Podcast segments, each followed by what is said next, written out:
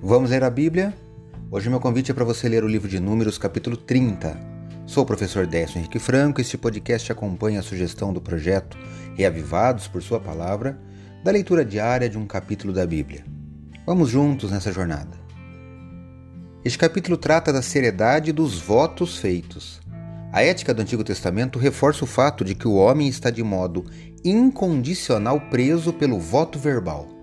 Começa com os votos que ele faz a Deus e se estende aos feitos para outras pessoas.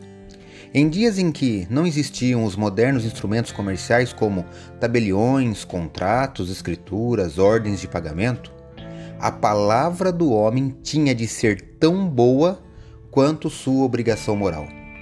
Com certeza era assim no que dizia respeito aos votos feitos a Deus Veja o que está no versículo 2 do capítulo 30 do livro de Números, que leio na Bíblia na versão Nova Almeida atualizada. Acompanhe. Quando um homem fizer um voto ao Senhor ou juramento para obrigar-se a alguma abstinência, não violará sua palavra, mas fará tudo o que prometeu. Eu li Números capítulo 30, versículo 2.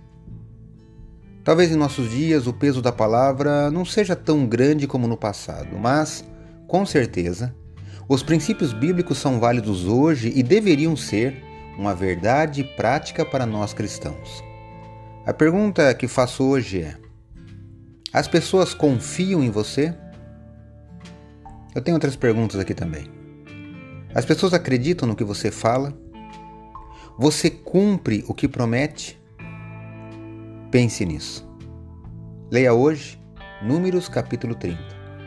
Esse foi mais um episódio diário desse projeto de leitura da Bíblia, apresentado por mim, Décio Henrique Franco.